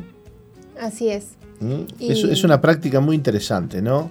Está bueno, nos hace analizar, analizar nuestra vida, nuestro corazón, cómo estamos viviendo. Y también muchas personas, dice esta reflexión, ¿no? Que a muchas personas les pasa, ¿no? Que viven su vida van pasando los años y van corriendo detrás de esa felicidad, ¿no? La felicidad está allá, en aquella orilla. Yo estoy acá, cruzando el río, allá, lejos. Y cuando no se dan cuenta que la felicidad está donde vos estás, con el simple hecho de poder examinar, mirar hacia atrás y ver de dónde Dios te sacó, mirar tu presente, por eso te decía, donde hoy vos estás, lo que Dios ha hecho en tu vida, lo que Dios está haciendo ahora. Y, ser agradecidos. Ahí está, y ser agradecidos y, ahí ya uno es feliz, ¿no? Al ver la obra de Dios en la vida de uno. Yo creo que la gratitud es una cuestión eh, que uno tiene, como leías vos recién, uno tiene que detenerse y decir, bueno, eh, es una decisión. Eso es, eso es, básicamente lo que, lo que quiero decir, ¿no? Es una decisión. Bueno, voy a ser agradecido. Yo decido ser feliz. Exacto, ¿no? Eh, más que feliz. Eh, estamos hablando de gratitud, ¿no? Bien. Y la gratitud trae un sentimiento de gozo, de felicidad, porque la persona agradecida, ¿qué comienza a ver cuando agradece? Las cosas buenas. Exacto. Y cuando yo veo las cosas buenas, empiezo a sentirme pleno, empiezo a tener gozo, empiezo a, ver realmente que Dios está conmigo y que Dios me bendice, ¿no? Fíjate vos que eh, digo algo, voy a decir algo que nos puede pasar todos los días, los que tenemos hijos. Tenemos hijos. Eh, a veces los hijos este, te hacen rezongar, ¿sí o no? Sí. ¿Eh? A mí me pasa, yo tengo cuatro. Bueno, ya Sara está grande, 21 años, ya bueno, no me hace rezongar tanto, ¿no? Este, pero Gema, por ejemplo, que es preciosa, tiene tres años, no sabe lo que es una. No, no. Eh, ya no sabemos hacer para pararla, ¿no? El otro día se tiró del sillón, de un sillón que tenemos ahí en el living comedor, se trepó arriba de los hombros del hermano, que estaba sentado en el piso, recostado contra el sillón, y se cayó de cachete contra el piso. Se reventó la cara, se hizo un hematoma en la cara, se rompió adentro el labio por los dientes que le pegaron contra el y se mataba de la risa. Y vos decís, no, que va a llorar. Se mataba de la risa. la, la, la, estaban cuidando y la chica que la estaba cuidando dice, vení, Gema, desesperada, a limpiarle la boquita que le salía sangre y mientras que le limpiaba la boca se mataba de la risa es un, es un kamikaze, ¿no? Este, y, todo el tiempo está así, todo el tiempo está así. Y la acostás una vez y se levanta y corre a tu cama. Y la llevas de vuelta y se levanta y corre de vuelta. Y cuatro o cinco veces la tenés que llevar ya. La, cuarta le pegás un chilo en la cola y decías, acostate ahí y dormiste. Eh, y, ya, y se duerme, ¿viste? Pero a la quinta, ¿no? Entonces uno, uno puede ver todas esas cosas y dice, uy, qué trabajo, ay, que, ay, que los niños, que ya ¿no? Y yo le miro la cara a mi esposa y mi esposa me mira la cara a mí, que hay que lo otro y que aquello y que lavate los dientes y que... A ver, pero para, para un poquito. Eh, cuando vos te detenés y mirás desde otra perspectiva, decís gracias Señor. Qué hijos lindos, ¿no? Qué hermosos que son. tengo hijos. Que tengo hijos, ¿no? Por mm, ejemplo, empecemos por ahí. Exactamente, empecemos por ahí. Tengo hijos. Bien, son sanos, son sanos son inquietos, con, felices, este, inteligentes, son. Este, qué bendición, qué bendición. Entonces vos podés verlo de, las dos maneras. No, no aguanto más a mis hijos, me tienen cansado. ¿no? a veces los padres se ponen así. O, Señor, gracias. Gracias por mis hijos. Pero a veces nos pasa hasta con el trabajo este trabajo que 8 horas, 10 horas. Cuando no tenés laburo, decís, señor, dame un trabajo, cualquier cosa que me den, yo voy y trabajo. ¿Cómo somos, no? Este, cuando tenemos hambre, señor, un pedazo de pan, ¿no? Y cuando estás así, así, qué porquería el pan duro es. ¿Qué ¿Cómo somos los humanos? ¿Cómo eh? somos? Me hiciste acordar a una madre que. Cuando andaba sola, Nati dice: Señor, un novio, ahora tiene el novio. Y dice: Ya, novio, ¿para qué quiero un novio? no, no digo eso. ahora digo, digo el ¿Eh? doble de gracias. Gracias, Señor, por el novio que me diste. Claro. Em, bueno, eh, Pastor, te quería decir que he escuchado algunos padres que dicen: eh, cuando los hijos los tienen saturados, me voy a ir a la China y no me me voy a ir de viaje y ahí me van a extrañar. Es que los hijos muchas veces, la pura verdad, te, te, sacan, te sacan de quicio, ¿no? Te sacan de quicio. Este... Y claro, dije, los hijos son muy dependientes, obvio que son dependientes, y más si son niños. Eh, pero eh, qué lindo es detenerse, qué lindo es eh, parar y decidir, voy a darle gracias a Dios por lo que tengo, voy a darle gracias a Dios por las bendiciones que Dios me ha dado, por la iglesia que tengo, por los pastores que tengo, por ejemplo, ¿no? por este programa de radio, gracias por el apóstol, gracias por, por, por, por ti, Señor, gracias por tenerte, Señor, gracias porque te tengo, hay gente que no te conoce, hay gente que muere sin conocer a Cristo, Nati. Y nosotros tenemos la oportunidad de tener fe, de creer en Jesús, de tener al Señor en nuestro corazón. Esas cosas eh, uno las tiene que agradecer de, de decisión propia, ¿no? Porque lamentablemente la gratitud no es algo que nos nace, ¿vio? No es algo que nos nace. A veces, Uno se tiene que ejercitar. Y a veces mm. tenemos el, la idea equivocada de que nos merecemos lo que tenemos. Vaya a saber en qué momento se nos mete eso. Este, la idea de que, bueno, este, bueno, lo que tengo, lo tengo porque algunos dicen, yo me lo gané, yo lo laburé, yo lo esto, yo lo otro. No, pará, pará, pará. Hay cosas que vos tenés y que vos lograste porque tuviste cosas que eh, vos no podías controlar y las tuviste. La salud, por ejemplo vos no podés controlar tu salud. Hay gente que está sana, sana, sana y de repente le detectan un cáncer, ¿viste? O sea que si tuviste salud es algo que vos no podías controlar, pero que de alguna manera Dios te permitió tener. Entonces, no es que todo es mérito tuyo, no es que todo es tuyo, nada es nuestro, nada es nuestro. Y, los hijos es algo también que eh, eh, los padres perdemos totalmente el control de a la hora de, procrear un hijo. Porque usted ha visto, los padres hacemos lo que tenemos que hacer, pero ¿y qué sabe usted cuándo, cómo, de qué forma ahí adentro, en el vientre de la mujer, se forma el cigoto, se forma... Eh, chao, ahí está Dios teniendo el control de la vida y, cumpliendo con sus leyes naturales para que venga la vida y usted ni sabe ni si es hombre, ni si es mujer, ni qué color de ojo va a tener. Usted no sabe nada. Se entera al, mes que le hacen una ecografía a los dos meses y dice, ah, bueno, ahí está el, sexo ahora, ¿no? Que te lo dicen. Antes, cuando no había ecógrafo, te enteraba el día que daba luz, ¿viste? Entonces, eh, eh, hay cosas que Dios, solo Dios controla y que, que le pertenecen a Dios que le pertenecen a Dios. Entonces, ¿cómo uno no va a estar agradecido eh, con Dios y con la vida? Nos tenemos que ir, Nati, a la pausa, pero nos vamos agradeciéndole a Dios en, este, en esta festividad, en este Sukkot, que es tiempo de nuestra alegría. Así es. Ya volvemos. No cambies, ya volvemos con Misión, Vida. Sigue al apóstol Jorge Márquez en su fanpage en Facebook, Jorge Márquez.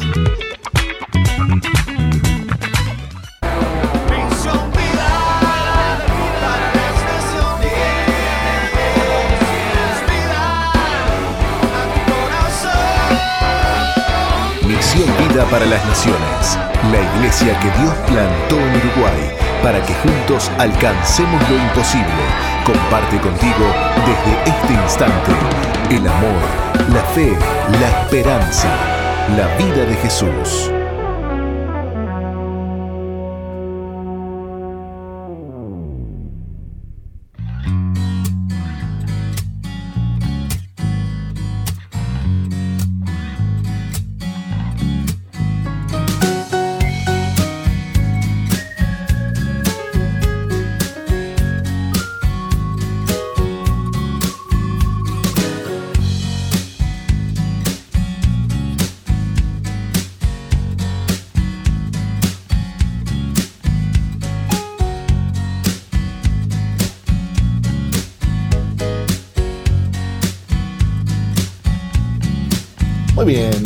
Tenemos el testimonio ya pronto, me imagino, Nati, abierto allí, de par en par, para compartir con toda la audiencia, porque el testimonio es la última etapa de este programa de Misión Vida para las Naciones. Les recordamos a todos que ustedes pueden volver a escuchar los programas Misión Vida desde la página www.soe.com.oe. ¿Mm? Bien, eh, está con nosotros Erika Prensada, presentado, presentado, digo bien, Erika presentado, y eh, está en Maldonado, eh, más específicamente en Pan de Azúcar. Mire, desde allí tenemos a Erika que nos va a contar hoy su historia. ¿Cómo estás, Erika? Hola, bien. Bienvenida. Gracias. A ver que te arreglen un poquito la toma porque te corta la. te, te están cortando la cabeza. Y mientras tanto vamos leyendo tu historia. Erika creció junto a su madre y hermanas, siendo la menor hasta los nueve años. Luego su madre trajo una pareja al hogar y poco después nació su hermano menor. Asistió a escuelitas dominicales, su madre siempre estuvo presente y trabajó para darles todo lo que necesitaban. Pero no tuvo padre y quien creyó por 18 años que era su papá biológico no lo era. Mm. A los 13 años empezó a escaparse y a mentir, no entraba a clases y poco a poco abandonó los estudios. Empezó a juntarse con amigas más grandes y fue novia de un joven mayor. La relación no duró mucho, pero marcó a Erika, quien ya no era la misma. Fumaba marihuana, tomaba vino y salía a bailes. Tuvo otra relación con un chico que estaba en prisión, lo conoció allí, acompañando a una amiga. Era un joven adicto y delincuente. Con él tuvo a su hija Julieta. Su pequeña tenía dos años cuando fue diagnosticada de cáncer en un riñón, entonces su mundo se derrumbó. Mientras su hija estaba en tratamiento oncológico, Erika decidió probar pasta base. Desde entonces todo fue barranca abajo hasta terminar en la calle y perder a su hija, quien pasó a ser cuidada por su madre. Luego de dos años de mala vida, de prostituirse y robar para consumir, recibió una puñalada y estando muy delicada de salud, su madre oró por ella. Entonces sintió que volvió a nacer y tomó la decisión de ingresar a, un hogar veraca. Hace diez meses que su vida fue transformada con, Jesús, Él la hizo libre, anhela alcanzar los planes que Dios tiene para ella. Bueno, Erika, eh, qué historia fuerte ha tenido tu vida, ¿no? Y, y con solo 25 años como tenés. La verdad que sí, he pasado por muchas cosas. Contanos cómo fue, cómo fue tu niñez y qué cosas te han marcado la vida, qué cosas eh, marcaron tu, niñez, tu adolescencia, para luego tener la vida que tuviste. No, eh, mi, niñez creo que fue, estuvo buena. Eh, me crié, como decían, con mi madre, mis hermanas, eh, mi mamá siempre trabajó para darnos todo, nunca nos faltó nada. Eh, yo quedaba a cargo de mi hermana mayor. Eh, bueno, entrando a la adolescencia, cuando empecé a ir al liceo, como que me torcí un poco, ¿no? Por las cosas que veía, o sea, otras compañeras y eso, como que quería hacer, o sea, resaltar, quería ser la grande y vendría a ser. Y bueno, empecé a, el liceo, o sea, hice tres años primero porque mi madre pobre insistía y quería seguir mandándome, pero yo no quería nada con el estudio. O sea, mi madre siempre trabajó y yo pasaba escapándome, nunca iba al liceo. Y bueno, eh, tomé malas decisiones, ¿no? Y tenía malas juntas. Después, a los 14 años, eh, conocí a unas vecinas allí del mismo barrio, que son tías de mi hija, hoy por hoy.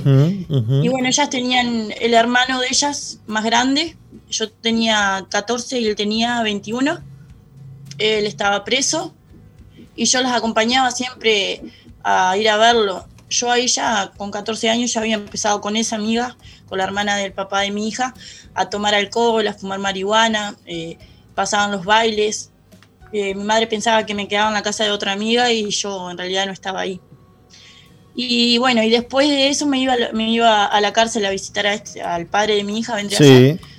Y, y, bueno, eh, a los 15 años quedé embarazada, él salió en libertad, porque él estaba preso por mucho tiempo, salió y, yo quedé embarazada a los 15 años. Bueno, una vecina mía junto con la hermana de él eh, fueron las que me llevaron al sanatorio a hacerme el, la prueba de embarazo y se animaron a decirle a mi madre, mi madre se puso re furiosa, estaba muy enojada, yo me acuerdo, y bueno, pero ta, me dejó tenerla. Eh, la tuve con 16 años, Julieta, fui madre soltera siempre porque, O sea, tenía el apoyo de mi familia, pero el de la familia del papá de Julieta y del padre mismo, no, porque él pasaba preso. Claro. Eh, cuando nació él estaba, o sea, estaba libre, pero igual, él pasaba drogándose. Bueno, y yo siempre lo, veía drogándose y yo siempre andaba atrás de él buscándolo por todos lados. Ya Julieta había nacido, andaban con el cochecito y, andábamos en todos lados buscándolo. Y cada vez que, que, él, que él estaba preso, yo lo iba a ver con Julieta también. Y siempre él venía muchos días sin dormir, pasaba, y venía muy drogado y no podía consumir por, por sí solo porque se dormía. Y me pedía que lo ayudara y yo lo ayudaba. O sea, él no me daba a mí para consumir, pero eh, de otra manera, como quien dice, era lo mismo. Ahora, digamos que, que, consumías mientras que estabas, o sea, teniendo a tu nena pequeña. Eh, no, empecé después, eh, cuando Julieta tenía dos años, cuando se me enfermó, empecé a consumir. Claro. Y bueno, a los dos años mi madre decide mudarse de barrio para que yo no lo viera más y para que él no viera a mi hija tampoco, porque él no, no le importaba nos fuimos eh, para otro barrio y yo me conseguí un trabajo en una panadería. Un día estaba trabajando y yo llevaba a Julieta conmigo al trabajo. Y le toco la panza y le siento algo en la panza. La llevo al médico porque algo me hizo ver como que no estaba bien eso. Y le diagnosticaron cáncer en un riñón. Wow. Eh, desde ahí cambió todo, obviamente, ¿no? Que yo todavía no consumía drogas ahí que una madre se entera que su hija tiene cáncer y todo, y tan chiquita, fue horrible. Nos tuvimos que mudar para Montevideo, pasamos más tiempo allá, nos daban ponerle a veces dos días de alta y nos veníamos para acá, para Maldonado. Y eh, mi madre nunca fue muy, muy, muy eh, eh, de darme libertad, o sea, desde que tuve a Julieta, mi madre no me la cuidaba ni para ir al baño, ni siquiera, o sea, eh, está bien, ¿no? O sea, era mi hija, me tenía que hacer cargo yo. Claro. Y bueno, entonces eh, una vez me dieron el alta por un fin de semana y bueno, mi madre, eh, yo no quise irme para Maldonado, entonces mi madre me dijo, bueno, yo me la llevo. Y Julieta se fue con mi mamá a Maldonado y yo decidí quedarme en Montevideo. Y junto con una amiga de niñez que yo tengo, eh, como que siempre estábamos diciendo que íbamos a probar, porque yo no entendía por qué el padre de Julieta prefería la droga antes que estar con nosotras. O sea, como que siempre tuve esa, esa curiosidad, ¿no? Entonces nos quedamos ese fin de semana solas en Montevideo y probamos la pasta base. ¿Probaste la pasta base con quién?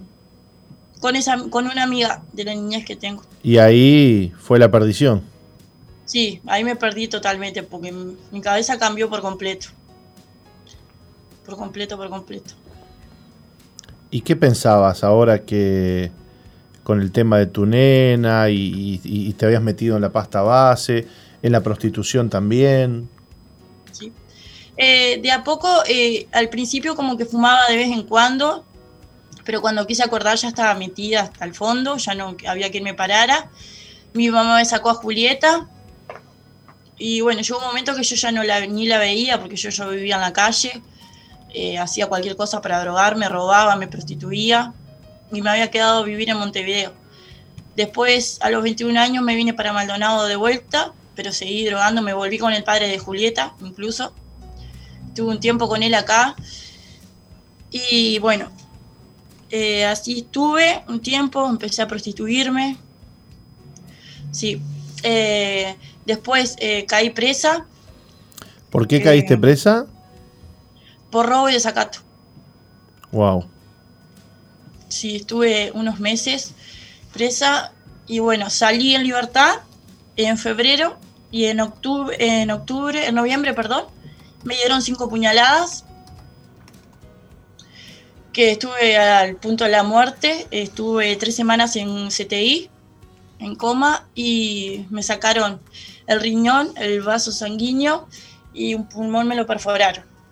Wow. Y bueno, y los doctores tipo no me daban esperanza, no le daban esperanza a mi familia. Y un día me, desperté, yo tenía drenajes y tenía, estaba con respirador y todo. Como dos o tres días después que desperté me sacaron los, respiradores, estaba, estaba, o sea, estaba dentro de todo bastante bien. Y un día me dice el doctor, te vamos a pasar a sala. Y mi madre no entendía por qué me iban a pasar a sala si yo estaba re mal hacía dos o tres días atrás. Y bueno, me pasaron a sala, estuve cuatro días en sala y no me funcionaba el pulmón. Entonces me tenían con drenaje y me probaban a cada rato y me hacían placas a ver si, si funcionaba, pero no quería funcionar. Y el, el último día me dice, mirá que te vas de alta, me dice, te vamos a sacar el drenaje. Y mi madre se enojó y se puso a hablar con los médicos porque cómo podía ser que me estuviera, que me quisieran dar el alta cuando estaba mal el día anterior, ¿no? Y tal, y no entendí, mi, mi familia no entendía por qué. ¿Vos le habías dado tu vida a Cristo ahí durante esa internación? Eh, sí, eh, mi mamá siempre estuvo orando por mí y, y tenía, un- ella va a una iglesia Sí. y la amiga- una de las amigas de ella que hacen las reuniones en casa eh, fue a orar por mí en el hospital y fue como que yo ya me sentía distinta, ¿no? Porque era, no, era, no era la misma Erika. Y ella me invitó a orar, yo le dije que sí, aunque yo decía que no creía en Dios, pero en ese momento dije que pensé que me iba a ayudar. Y bueno, eh, me dio la mano, cerré los ojos con ella, oré. Eso fue dos días antes, creo. Y ahí me, después me dieron el alta. Una semana antes de que me dieran las puñaladas, me voy a saber- de decir, mi mamá eh, me vino a visitar y me, llorando me decía que, que tenía que, que aceptar a Dios, o sea, que tenía que creer, y yo le decía que no, que ya estaba todo perdido, que Wow. Que ya Estabas, estabas, estabas muriéndote y seguías dura, seguías eh, endurecida. sí, seguía así. Qué fuerte. ¿Y vos le atribuís a un milagro el hecho de que, de que hayas este, salido tan rápido así? Sí, sí, ni que hablar, que sí, que fue un milagro, porque fue... eh, el día anterior me estaban diciendo que estaba mal, o sea, no daban, no me daban esperanza de vida, y de un día para el otro me sacan el CTI después para los... Bueno, yo te, yo te estoy... Así que repasemos un poquito. ¿Tenés un riñón menos? Tengo un riñón, no tengo un riñón y no tengo el vaso sanguíneo. No tenés el vaso. No, ¿Y, y haces vida normal? ¿Cómo es tu vida hoy? sí, gracias a Dios, eh, normal. No sé. Sin duda que es un milagro. No tener el vaso y no tener un riñón y hacer vida normal. Y se te ve la cara muy bien, se te ve, se te ve, se te ve como si no, no tuvieras nada. Sí, parece que no tengo nada, pero sí. La otra vez yo hablaba con, con, un- con una persona con una persona y le decía, oh, me decía, uno se nota que te hayas drogado, no se nota que lo Claro, que te pasó, y digo, me pasó. No se nota que te falte, que te falten órganos en tu cuerpo, ¿no? Pues Sí, es claro. impresionante. Qué obra la de Cristo, ¿no? Te cambió el corazón, te, te, te renovó. eh, eh, que, que es fuertísimo lo que estás contando. Y bueno, lo cierto es que entraste a un hogar, Erika, este, saliste Sí. del hospital, entraste a un hogar Veraca y este, eh, hoy tu vida ha cambiado completamente. ¿Cómo, cómo es Erika hoy? Y soy distinta, la verdad que yo siento como que nací de vuelta. Eh, como que soy una nueva criatura, sinceramente. Wow. Wow, pudiste perdonar, pudiste, eh, Dios te perdonó todos los pecados. Sí. Sí, el encuentro me ayudó mucho. Eh, he tenido dos encuentros y la verdad que me han ayudado mucho. También para perdonar un poco a mi mamá que ha sido media cerrada, no una mala madre, pero cerrada en algunos temas. Y para perdonarme a mí también, ¿no? Porque eh, yo siento que estoy perdonada. Claro, claro, muchas veces hay gente que, que Dios le perdona, pero ellos siguen todavía, eh, ¿no? Condenándose por todo lo que... Pero eso a mí no me pasa, gracias a Dios. Qué lindo. Bueno, lo cierto es que no te pasa porque eh, el Señor te perdonó. ¿Mm? Erika, se nos ha ido la hora volando, pero nos alegra tanto saber la obra que Dios ha hecho en tu vida y, y bueno, y nos alegramos contigo realmente. Bueno, muchas gracias. ¿Mm? Que Dios te bendiga mucho, te enviamos un saludo a la distancia y no le aflojes, ¿eh? No, para nada. Mirá que Dios tiene grandes planes con vos. Amén. Te amamos, Dios te bendiga. Igualmente. Chao. Chao. Wow, qué historia tremenda, este, qué historia tremenda, realmente. Una joven que vivió de todo, de todo, y que, y que estuvo al borde de la muerte, y hoy nos cuenta cómo Dios la sacó de, del hospital, los médicos no daban, este, no daban esperanzas de vida y aquí la tenemos. No solo con vida, sino con vida eterna. Así es. Qué lindo, por esto se predica el Evangelio, por esto predicamos el Evangelio y no nos cansamos y estas cosas nos alegran de ver cómo Dios toca, sana, restaura y bendice vidas. Que Dios les bendiga, nos reencontramos mañana con otra edición de Misión Vida. Hasta mañana.